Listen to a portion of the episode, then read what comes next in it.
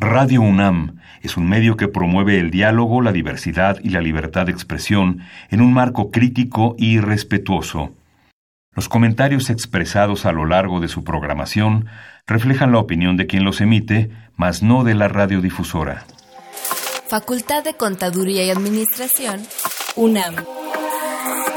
90 años.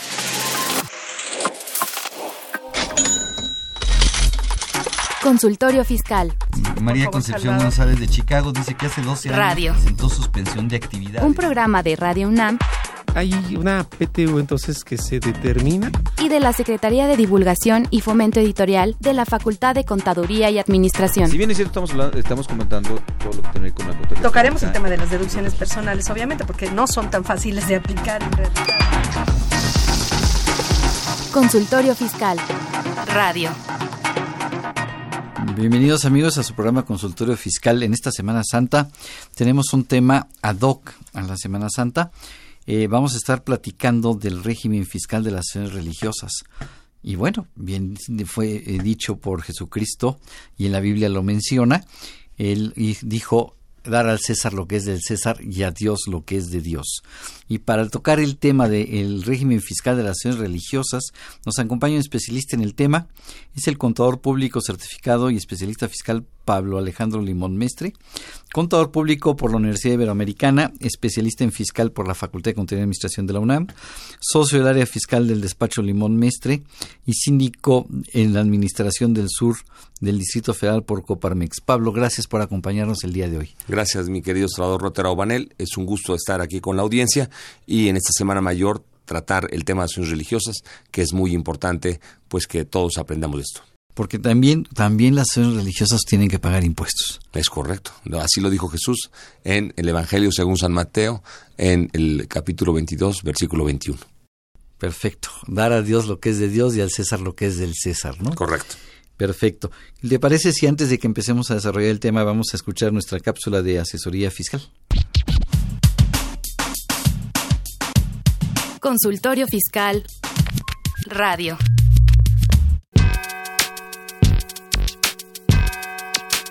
¿Los impuestos le causan problemas? ¿Dolor de cabeza? Ay, ¿qué le puedo decir? ¿Problemas de estrés? ¿Malestar estomacal? Ay, ¿No puede dormir? ¿Cuenta ovejas hasta el infinito? Basta de sufrir. Nosotros tenemos la solución. La Facultad de Contaduría y Administración te asesorará en tus obligaciones fiscales, laborales y de seguridad social, tanto de manera personal como vía telefónica. Así es, ya no te preocupes por tu declaración anual. El Departamento de Asesoría Fiscal Gratuita, que se encuentra en la División de Estudios de Posgrado, te ayudarán en lo que necesites. oh, qué bien. ¿Y qué tengo que hacer? Solo tienes que llamar al 5550 7998.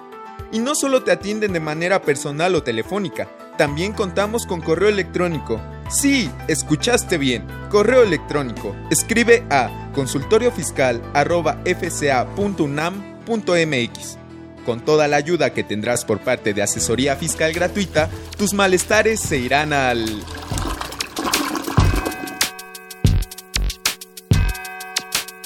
Bien, ya estamos de regreso para empezar a platicar del régimen fiscal de las acciones religiosas. Pablo, ¿estas acciones religiosas están reguladas en algún lado, en alguna disposición? ¿Hay alguna ley? ¿Qué me puedes platicar al respecto? Sí, fíjate que, que desde el año 92 eh, se abrieron formalmente nuevamente las relaciones Estado-Iglesia y se dio, dio a la luz una nueva eh, disposición en donde pues se dieron a conocer todas las disposiciones que tenían que llevar a cabo esas instituciones religiosas en materia de su patrimonio, sus ministros de culto, a quién tenían que responder, a quién tenían que informar y adicionalmente eh, se publicó un año después su reglamento respectivo, eh, que ha sufrido tanto la ley y el reglamento un par de modificaciones y eh, en materia fiscal desde aquellos años pues se dio el reconocimiento por parte del SAT de las asociaciones religiosas, han venido cumpliendo y pues tienen un régimen especial y unas facilidades administrativas. Bien, esta, esta- estas asociaciones religiosas están reguladas por quién, por qué secretaría, por qué este órgano de gobierno. Secretaría de eh, Gobernación y bueno, hasta recientemente eh, por la Dirección de Asuntos Religiosos y ahí cualquier eh, religión, culto, pues tiene que responder a esta, a esta dirección de asuntos religiosos con el objeto de eh, informar de dónde vienen sus ingresos, qué, qué patrimonio tienen, eh, cualquier cambio que quieran hacer de miembros que formen parte de la acción religiosa y, y, pues de alguna manera existe un con- control sano y correcto respecto a, su funcionamiento, con el objeto de que no pues estén infiltradas instituciones que a través de este tipo de entidades pues estén realizando actos inadecuados.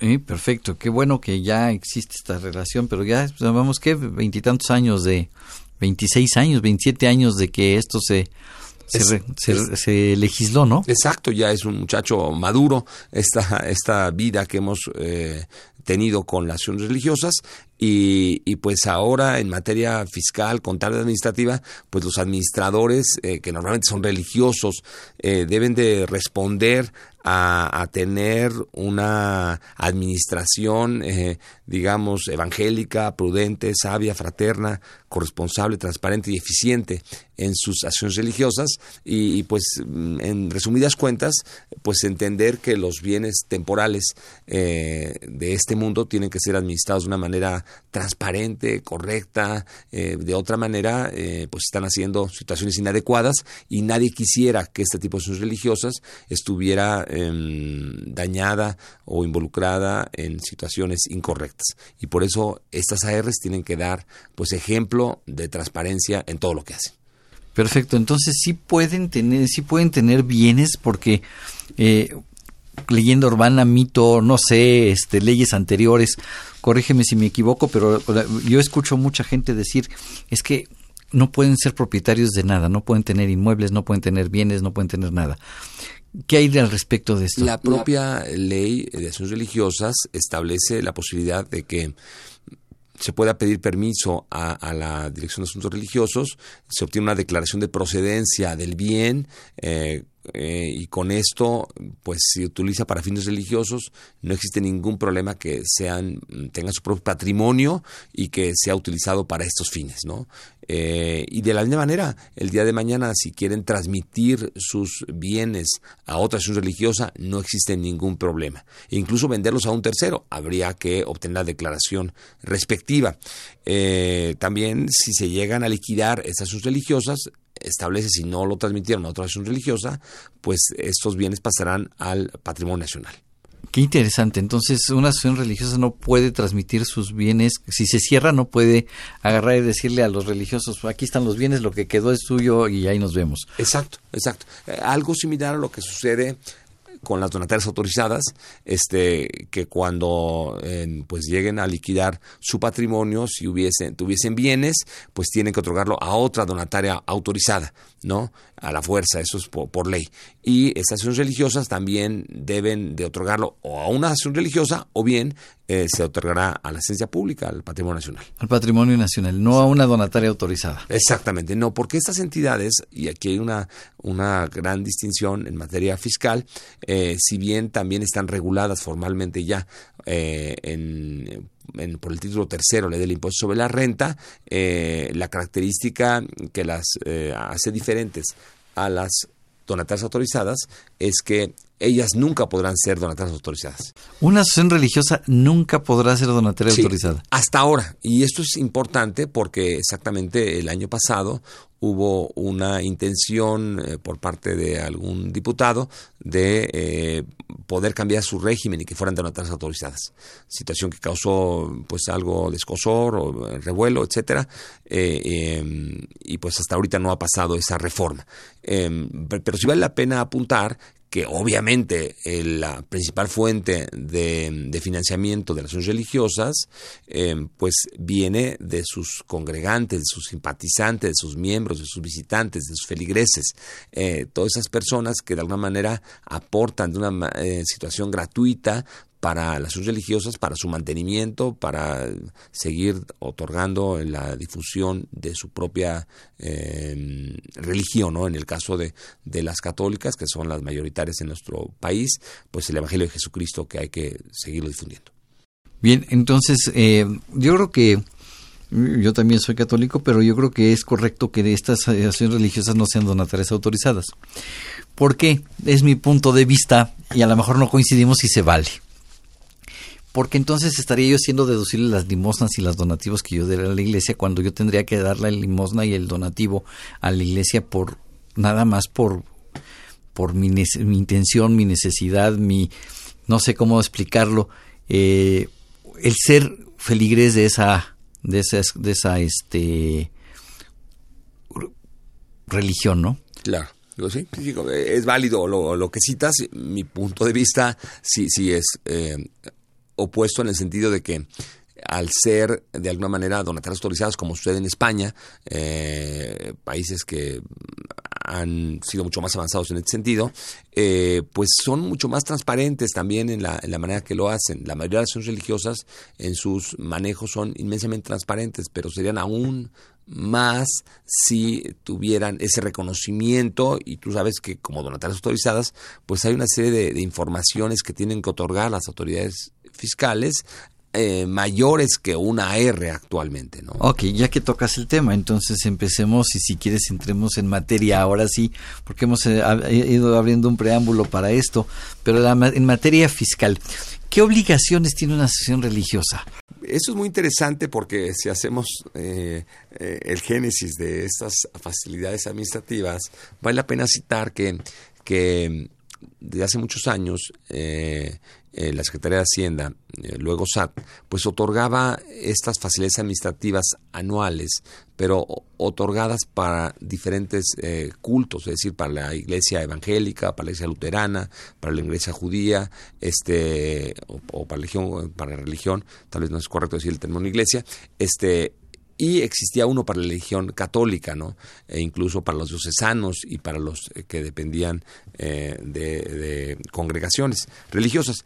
Sin embargo, esto ya mm, pues eh, se unificó y hoy en día se otorga una sola em, oficio de facilidades administrativas aplicable, aplicable a todas las religiones que existen, ¿verdad? o la, la que reconocen este, este régimen, ¿no? Este, porque esto es muy importante citarlo, porque si yo fuera una nación civil y, damos clases de la Torah o de, la Biblia, este, pues eso no aplica a, esa asociación civil, porque esto aplica para las entidades que son acciones religiosas. Ok, y entonces platícame un poquito, regresándonos un poco un paso hacia atrás, ¿qué es una asociación religiosa? Porque entonces estoy hablando, quisiera yo saber si, por ejemplo, una asociación religiosa es una escuela católica o una escuela judía este, y entra como organización religiosa o solamente un templo o qué contempla una acción religiosa? Una eh, acción religiosa y de culto público son aquellas que eh, se constituyen eh, bajo la ley que nació en el año 92, que fue modificada en 2015. Esas son acciones religiosas, ¿de acuerdo?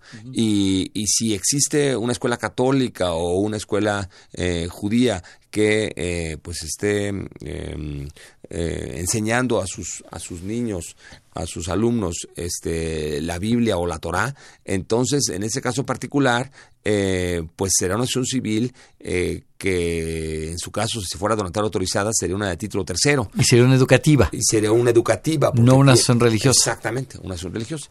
Si de alguna manera eh, este grupo religioso católico, por ejemplo, eh, tuviese o formara parte de una congregación o, o de la diócesis, pues entonces tendría su propia acción religiosa y entonces a esas sí se les dirige estas facilidades administrativas.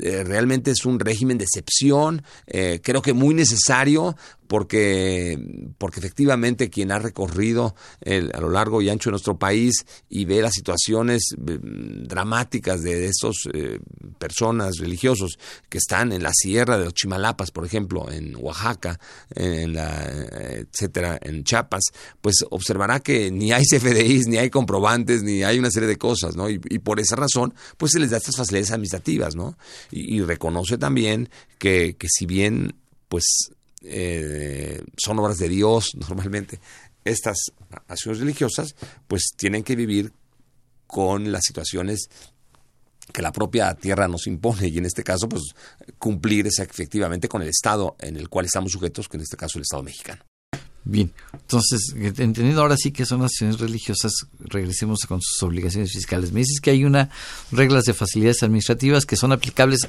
a todos los cultos. Exactamente, exactamente. Eh, y esto hace que, que, pues, independientemente de que, de que tengan estas facilidades, estas son situaciones adicionales a, a las que eh, a las que contempla la ley del impuesto sobre la renta o otras leyes especiales, ¿no? Este, quiere decir que si hubiese aquí una situación particular, eh, esta situación particular se aplica sobre la general.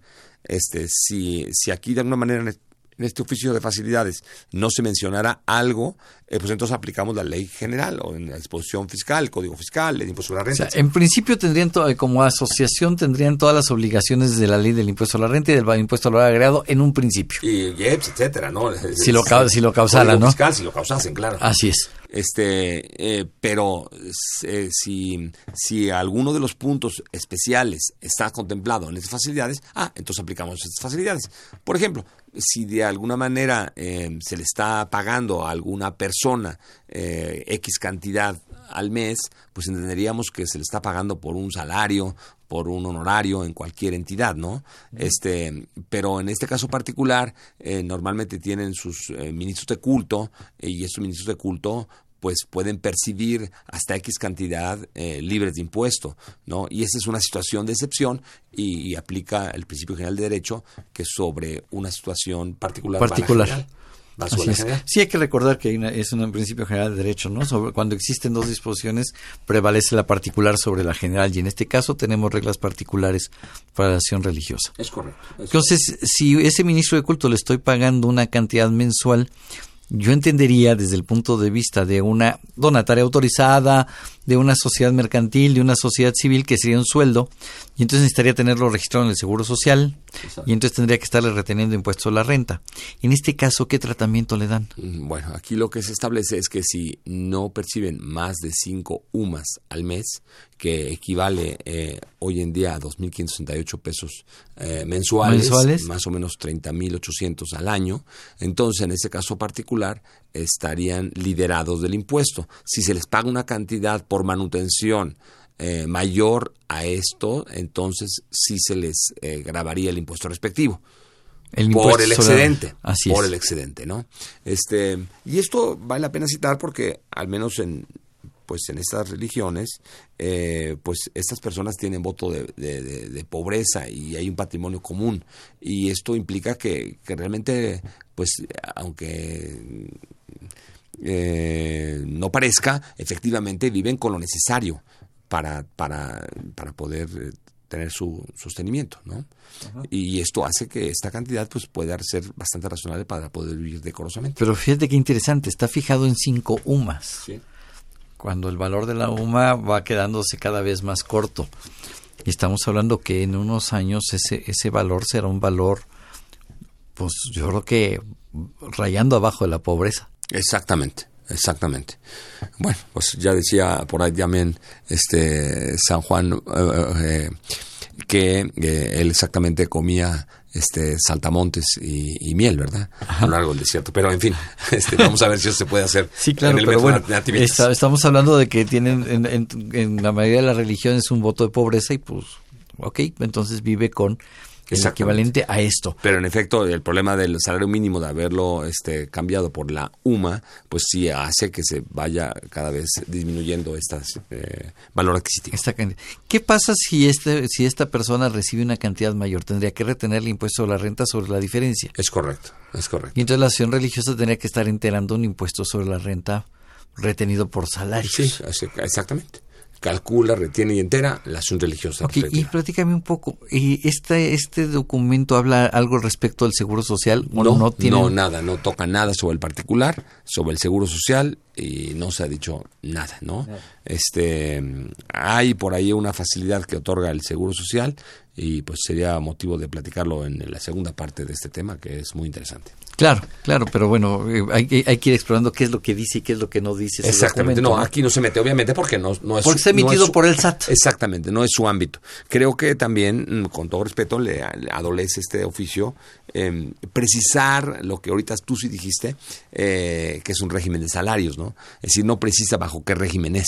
Entonces Por- a lo mejor porque- podría ser honorarios. sí, este, o incluso otros ingresos, porque, porque, pues, en ocasiones no es una relación laboral, es decir, eh, porque No pertenecemos. hay una subordinación. Sí, no, pertenecemos todos eh, a la acción religiosa y en forma común y voluntaria realizamos actos eh, para eh, promover la religión respectiva, ¿no? Y en este caso particular, no necesariamente dependemos de la acción religiosa como tal, cosa similar con lo que sucede con los so- socios de una sociedad civil, en donde pues todos somos eh, de alguna manera patrones, ¿verdad? Y, y no tenemos una relación laboral con esa sociedad civil. No hay una Es subordinación. cosa diferente a que contratáramos a alguien por salarios, ¿no? Claro. Entonces me dice que arriba de esa cantidad tendría que pagar impuesto a la renta, pero no me precisa bajo, qué, régimen. Exactamente. Incluso se establece en estas disposiciones que si llegaran a tener otro tipo de ingresos, pues se causará o, o se aplicarán las reglas respectivas en materia de RFC y CRIVA. Y esto hace pensar que, que, pues, pues, por ejemplo, podría ser, no sé, se me ocurre, ¿no? Este, que puedan percibir derechos de autor o, o, o precios de servicios independientes en alguna acción religiosa, ¿no? Hay mm, una diversidad de libros escritos por muchos religiosos que habla sobre el particular. ¿no? Claro. ¿Te parece si vamos a una pausa y continuamos con el tema? Adelante. Los invitamos a que nos vean en la radio. Y nos escuchen por televisión. Consultorio Fiscal, Radio y Televisión. En el 860 de AM y en la barra de Mirador Universitario Coe. Abordamos los temas de tu interés como impuestos sobre la renta, Declaraciones. testamentos, Pensiones. seguridad social, Estímulos fiscales. discrepancia fiscal, régimen de incorporación fiscal, entre otros temas. con destacados especialistas en la materia. Los miércoles por Radio UNAM. Los jueves por y internet. los sábados por TV UNAM. Véanos en la radio. Escúchenos por televisión. Ya regresamos de esta pausa y, se me hace muy interesante lo que platicábamos sobre el- los posibles salarios, pero me quisiera yo ir al origen de los recursos. Estos recursos causan impuesto a la renta, tienen que declarar y determinar utilidad fiscal, tienen deducciones autorizadas. Platícanos un poquito las acciones religiosas que tienen que Muy hacer bien. con sus Pues aquí vamos a platicar primero del tema de los ingresos antes de partir de las deducciones o las derogaciones o los desembolsos.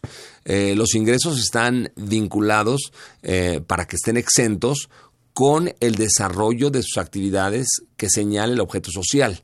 Es decir, si de alguna manera establece que se van a fondear las acciones religiosas a través de sus limosnas, de las caridades, de los diezmos, de las primicias, de cualquier cantidad que les otorguen, en ese caso particular, esos montos que reciben, pues estarían liberados del impuesto sobre la renta.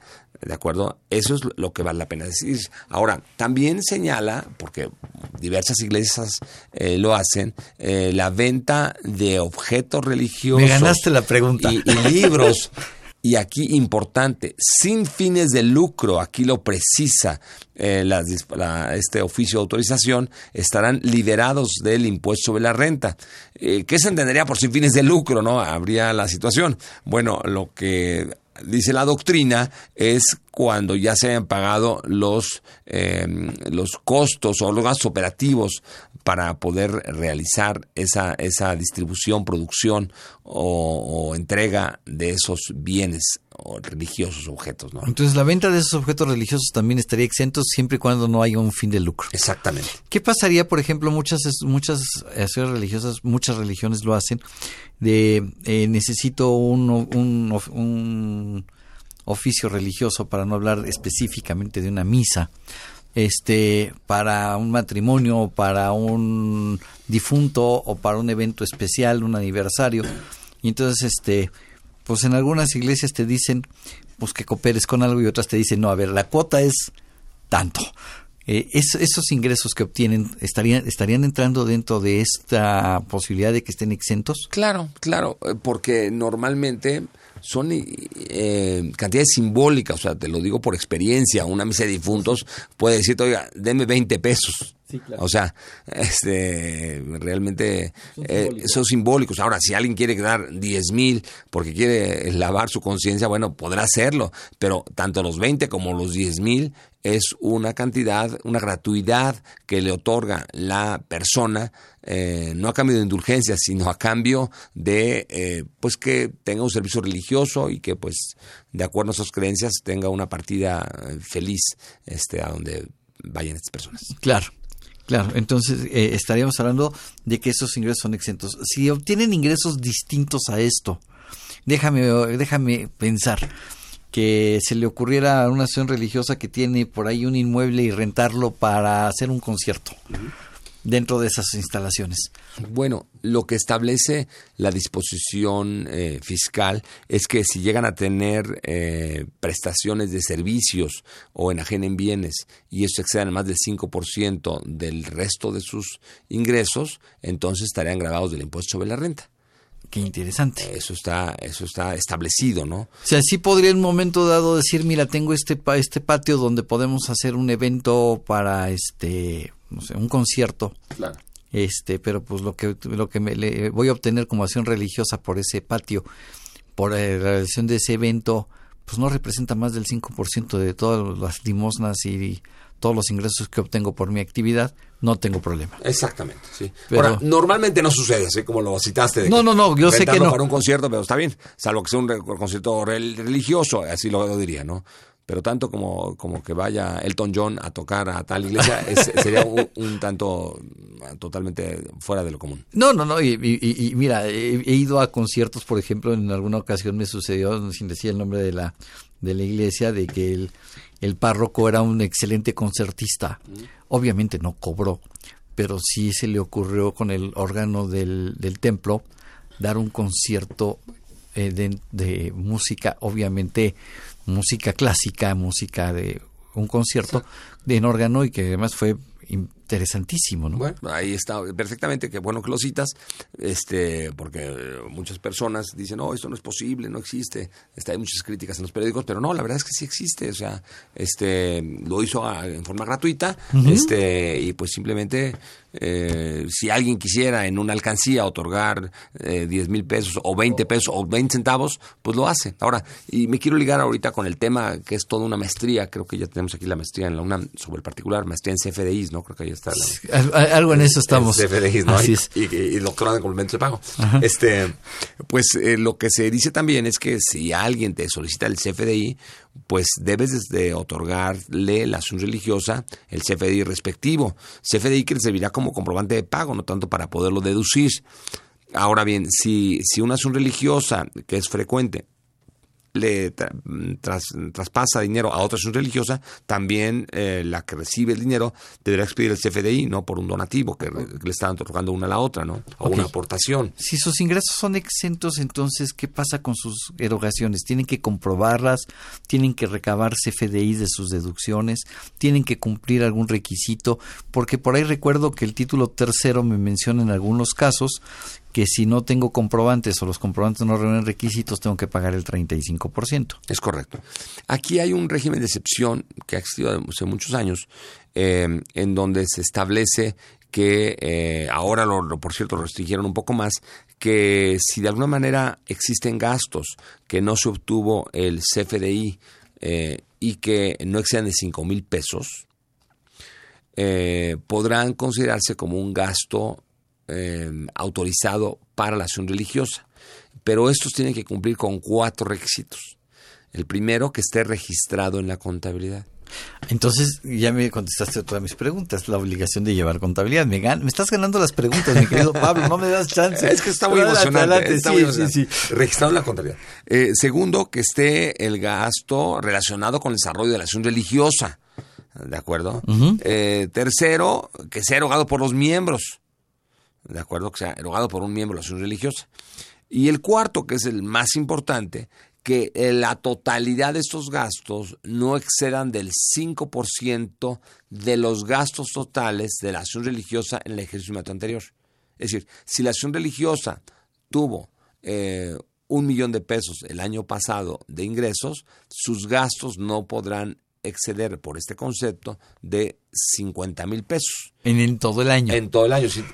¿De acuerdo? Entonces tengo que obtener este CFDIs prácticamente de todo menos estos 50 mil pesos en el ejemplo que pusiste. Exactamente. Ahora, hay algo que no se dice aquí en el oficio, pero que uno lo puede eh, eh, deducir con la experiencia fiscal eh, laboral que uno pues va acumulando, que es el hecho de que si de alguna manera es uno de los gastos se le está pagando al jardinero, se le está pagando a la cocinera o se le está pagando al velador y se le pone eh, nómina del velador cuatro mil pesos en el comprobante y, y, lo soportamos de esa manera, creo que sería totalmente incorrecto, porque en ese caso particular podría ser que eh, pues nos tengamos que ir al, a la ley del trabajo primero este, para decir que existe una relación laboral. Y entonces aparecería la ley del Seguro Social. Sí, claro, ley del trabajo, artículo 20, y la ley del Seguro Social, etcétera, para saber que esta persona está vinculada a la acción religiosa eh, y que por lo cual no esté ganando tus preguntas, este, eh, pues puede ser patrón perfectamente perfectamente, ¿no? La acción religiosa puede sí, ser patrón. Claro, y es un ente que está sujeto a derecho y obligaciones. Puede contratar, puede arrendar, puede hacer lo que sea para llevar a cabo su actividad. ¿no? Entonces, este, si tuvieran situaciones de, de pago a personal independiente o dependiente, pues estaría de alguna manera vinculado a que tendría que retenerle el impuesto respectivo cuando así corresponda o incluso darlo de alta en el Pero entonces no es lo mismo el, el religioso que tiene cinco UMAS que un empleado tienen tratamientos diferenciados. Sí, claro, o sea, porque ahí ya no son no son miembros, son religiosos. Ahora, si yo, este, miembro una religiosa, me encanta el jardín y, quiero yo estarlo arreglando todos los todos los días porque es parte de mis oraciones diarias, maravilloso, adelante, no no hay ninguna limitante que lo puedas hacer, eh, pero no estás teniendo, obviamente, no lo haces porque estás eh, llevando una relación laboral de subordinación, eres parte de la religiosa y por lo cual pues no existiría ese, ese vínculo laboral. Claro. Ok. Eh, déjame ponerte una pregunta capciosa y yo creo que muchos de los ministros que nos pudieran estar escuchando de las diferentes religiones me van a linchar por hacerte esta pregunta, pero bueno, la tengo que hacer. Resulta que este voy a una a un templo y le digo al padre que pues este quiero festejar mis 25 años de casado, que quiero celebrar una misa y me dice que como no, que son mil pesos y mi pregunta sería, mil pesos masiva causan IVA o no causan IVA? Muy buena pregunta. Este, todos los servicios religiosos, eh, se establece también el oficio, están liderados del, del, del del, del, IVA, ¿no? Están exentos del IVA. Porque fíjate, te hago la pregunta porque... Y, y, y esto, eh, normalmente cuando pides para tus 25 años, porque ya fue todo un triunfo llegar a, a esa edad, eh, y casado y feliz, eh, bueno, al menos casado, este... Y feliz. Exactamente. eh, pues, pues vale la pena citar que normalmente lo piden como una gratuidad, oiga, normalmente son, son mil pesos, pero te dice el padre, oiga, o el religioso, ¿sabe qué? Este, mil pesos, pero usted quiere, puede dar menos, adelante, o si no puede dar nada, pues adelante, ¿no? Claro. Así, así claro. sucede. Pero fíjate que te decía la pregunta porque el otro día escuché a alguien decir que eh, pues el, en una misa sí es una prestación de un servicio porque está regulada en la ley del impuesto al valor agregado como la obligación de hacer. Mm. Yo voy y te pido a, a ti como acción religiosa que un sacerdote oficie una misa y se están obligando a hacer y por lo tanto en los términos del 14 de la ley del impuesto al valor agregado pues sería una prestación de servicios.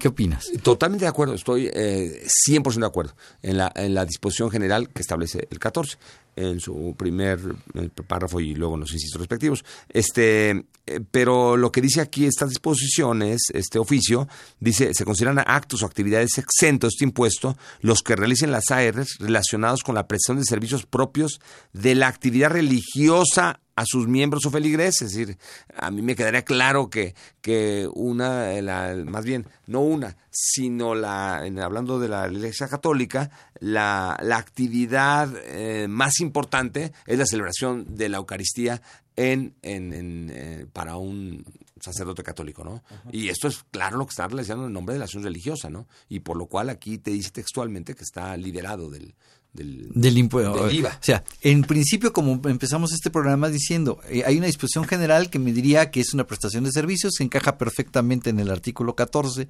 de la ley del del impuesto al valor agregado, pero tengo una disposición particular que me dice es un acto, es una actividad de prestar un servicio que está liberada del pago. Exactamente, porque, porque qué más ejemplo, o más, de los más importantes ejemplos, para difundir el Evangelio de Jesucristo a través de, de, de una misa, ¿no? Que hacer presente a Jesús en, en cada una de las Eucaristías. Así es, entonces impuesto al valor agregado a Dios. Entonces tampoco tienen que estar presentando declaraciones de impuesto al valor agregado, ni DIOT, ni ninguna de esas cosas. Ah, buena pregunta. Pues ahí, ahí viene la situación, como tú lo dijiste hace rato. Si de alguna manera eh, la acción religiosa rentara para unas oficinas este parte de, de algún bien que tenga, bueno, entonces en ese momento graba IVA. Entonces sí tendría IVA, pero por ese acto Por particular. ese acto particular, ¿no? Así es. ¿Te parece si vamos a una pausa y regresamos? Estupendo. Consultorio Fiscal Radio.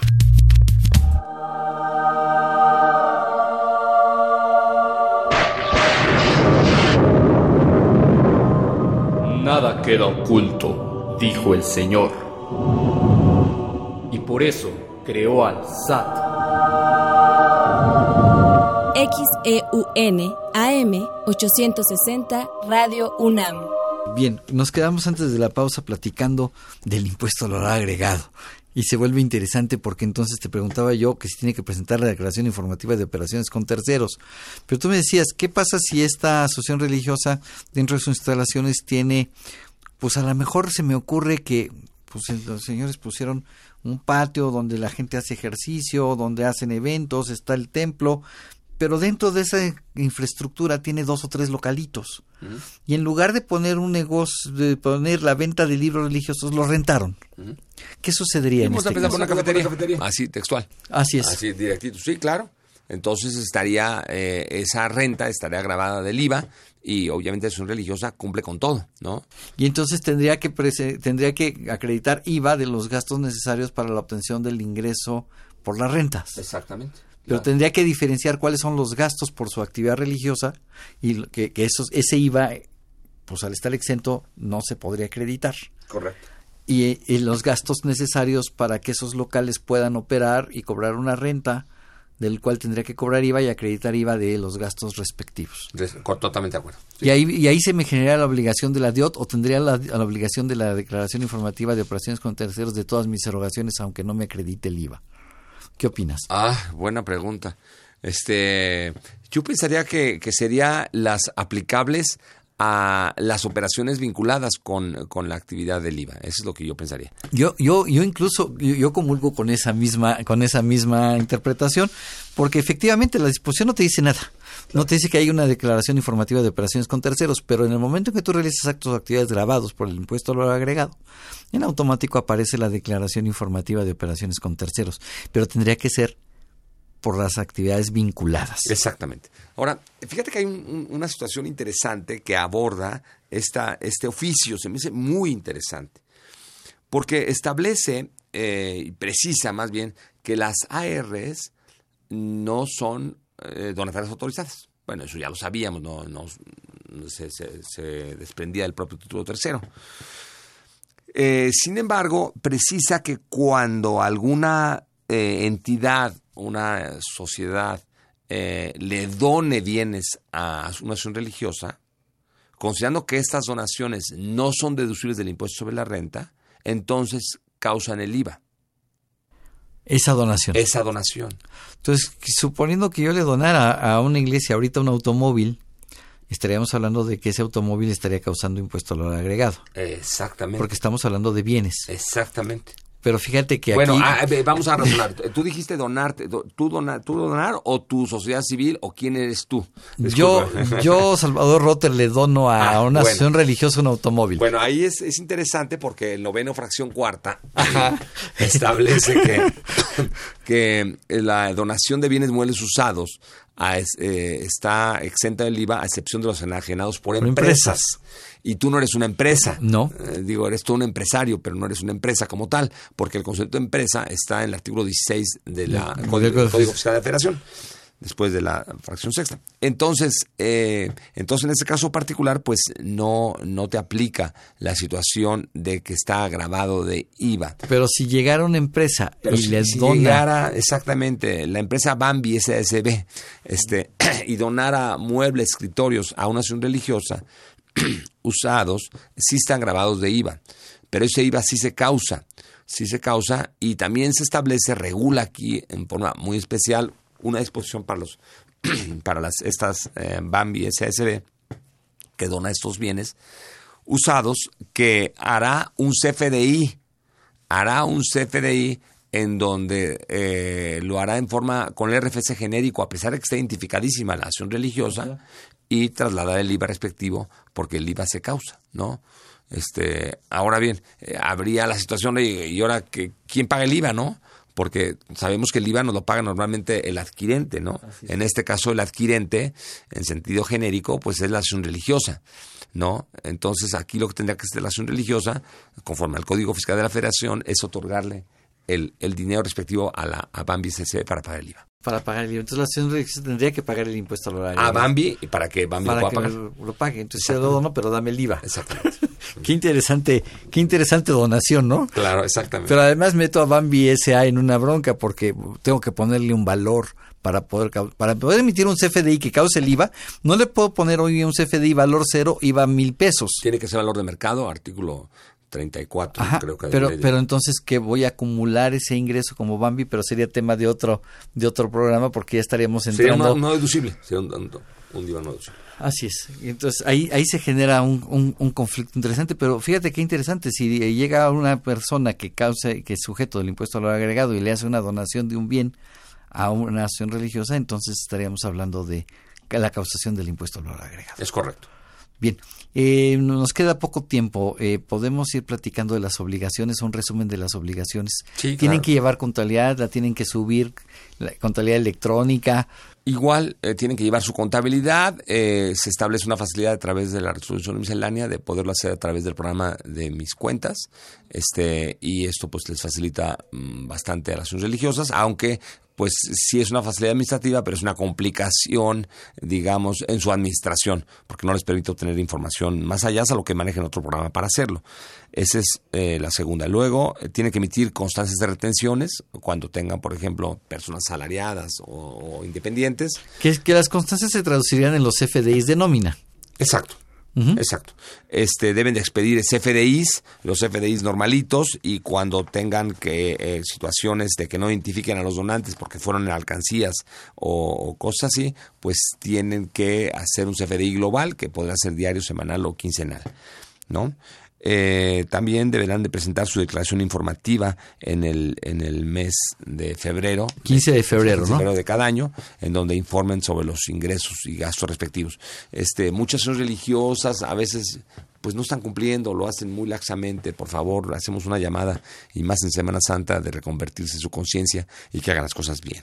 Sí, claro. Este, cuando tengan actividades grabadas de IVA, pues deberán de reportarlas también en forma eh, mensual eh, a través de la declaración informativa de operaciones con terceros, el formato electrónico A29 y eh, y obviamente calcular, retener y enterar las retenciones respectivas a más tarde el día 17 del mes siguiente. Ok, yo sé que el decreto no lo dice, pero quisiera escuchar tu opinión profesional. Si yo fuera una nación Oficio, religiosa eh, y, y, y llegara y te preguntara, oye, fíjate que voy a recibir un donativo, no sé, se me ocurre, déjame inventar la cifra, medio millón de pesos. ¿Tendría obligación la acción religiosa de acogerse a lo que es la ley antilavado?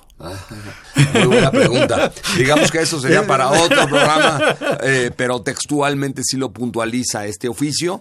Eh, dice que deberán de cumplir en su caso con las exposiciones respectivas en materia de ley federal para la prevención e identificación de operaciones con recursos de procedencia ilícita. Que es el verdadero nombre de la que todo el mundo conocemos con la ley Exactamente, es mucho más fácil decirle lavado de dinero. Este, y sí es importante recordar que hay que cumplir con las exposiciones respectivas. Entonces, si tengo donativos de cantidades fuertes, entonces tendría yo que identificar al donante. claro, no pero- nada más presentar la declaración, sino identificar al donante, obtener información y documentación y conservarla. Claro, pero eso eh, es eh, importante, pero también puede suceder que en una alcancía te dejen esa misma cantidad, ¿no? Y no supiste quién. Y no supiste quién fue. salvo que tuviéramos cámaras para identificar quién fue, ¿verdad? pero por la cámara, el retrato hablado, etcétera. Entonces, pues este tipo de cosas suceden, ¿verdad? Porque eh, eh, suceden así en este mundo. Así es. ¿Algo más que nos quieras comentar respecto o que se nos esté pasando eh, tocar del decreto de facilidades administrativas? Yo creo que hemos tocado lo más, lo más relevante. Eh, yo creo que no hay que tenerle miedo a la autoridad fiscal, hay que cumplir eh, y efectivamente darle a César lo que es de César, porque eh, tenemos que ser los primeros transparentes ante la autoridad fiscal y ante las leyes gubernamentales. No, pues las acciones religiosas tienen que ser un, tienen que ser modelo y tienen que ser ejemplo. Y como bien dices, hay acciones religiosas que le tienen miedo y que no cumplen o que no cumplen correctamente. Exactamente. Y la verdad es que deberían de hacerlo. Y vale la pena sí anunciar y denunciar que la mayoría de las acciones religiosas cumplen. La mayoría. La mayoría. Y eso es muy importante decirlo eh, y pues sí difundirlo y más en estas épocas. ¿De acuerdo? De acuerdo. Bien, este, ¿Nos queda algún, algo más, algo más que valga la pena a tocar? Bueno, para los administradores de las acciones religiosas eh, tienen que aplicar su sabiduría para seguirse capacitando. Eh, no pensemos que con lo que aprendieron en el seminario fue suficiente. Eh, tienen que recurrir a los especialistas. Tienen que, venir a tomar la maestría en CFDI y el doctorado de, de, complementos de pago. Tienen que buscar al contador Rotter para que les diga cómo poderse confesar en, en este tipo de materias religiosas y hacer las cosas bien porque eh, hacer las cosas bien, eso genera valor, y el, el, genera valor, genera transparencia y genera más feligreses y ver las iglesias llenas. Si no llevan la contabilidad a través de mis cuentas, lo pueden llevar a través de algún software de contabilidad y tendrían que estar subiendo las balanzas como cualquier Eh, otro. Exactamente, su balanza trimest su balanza mensual, ¿Mensual? este y su y su estado catálogo de cuentas. Y su catálogo de cuentas. Tienen la misma obligación, es una obligación genérica y la facilidad administrativa me dice si quieres utiliza mis cuentas. Es correcto. ¿No es una obligación o es o es, o es optativo? Es optativo, es optativo, según lo que dice, aquí es importante, el oficio. Este oficio que salió en mayo de 2018, el 29 de mayo, por quien lo quiera buscar, que sustituye al, del 22 de diciembre de 2017, este, porque este ya eh, compiló una serie de oficios previos y también en 2019, pues hasta que sabemos, hasta esta fecha, no ha sido publicado. Es el sigue sigue vigente mientras tanto el mismo el mismo oficio. Es correcto, es correcto, ¿no? Y, y, pues estar pendientes, les digo, de todas sus obligaciones en materia fiscal, porque cumplir, pues esto va a generar, pues mucho más eh, personas alineadas por el camino correcto. Claro. Bien, este no me queda más que agradecerte Pablo. Muchísimas gracias por tus comentarios el día de hoy y gracias por compartirlos con nuestra audiencia. Este, esperemos que les sea útil a nuestros amigos radioescuchas. Los invitamos a que nos sintonicen la semana siguiente con el, el tema Mi contabilidad. Va a estar muy, muy interesante ese programa. Esta fue una producción de Radio UNAM y de la Facultad de Contabilidad y Administración de la UNAM. Director de Radio UNAM, eh, director general Benito Taibo, director de la Facultad de Contabilidad y Administración de la UNAM, maestro Tomás Humberto Rubio Pérez, secretario de Divulgación y Fomento Editorial de la Facultad de Contabilidad y Administración, el doctor José Ricardo Méndez Cruz. En los controles, Socorro Montes, en la producción por parte del Departamento de Medios Audiovisuales de la Facultad de Contabilidad y Administración, Nezahualcóyotl Jara, Alma Villegas, Juan Flandes, Tania Linares, Miriam Jiménez, Samantha Gasca, Nora García, Raquel Villegas, Emilia Calderas, Leonardo Arellano y Ernesto Rocha. Hasta la próxima, se despide su amigo Salvador Rotera Banel. Muy buenas tardes, muy buen provecho. Consultorio Fiscal. Un programa de Radio UNAM y de la Secretaría de Divulgación y Fomento Editorial de la Facultad de Contaduría y Administración. Consultorio Fiscal Radio.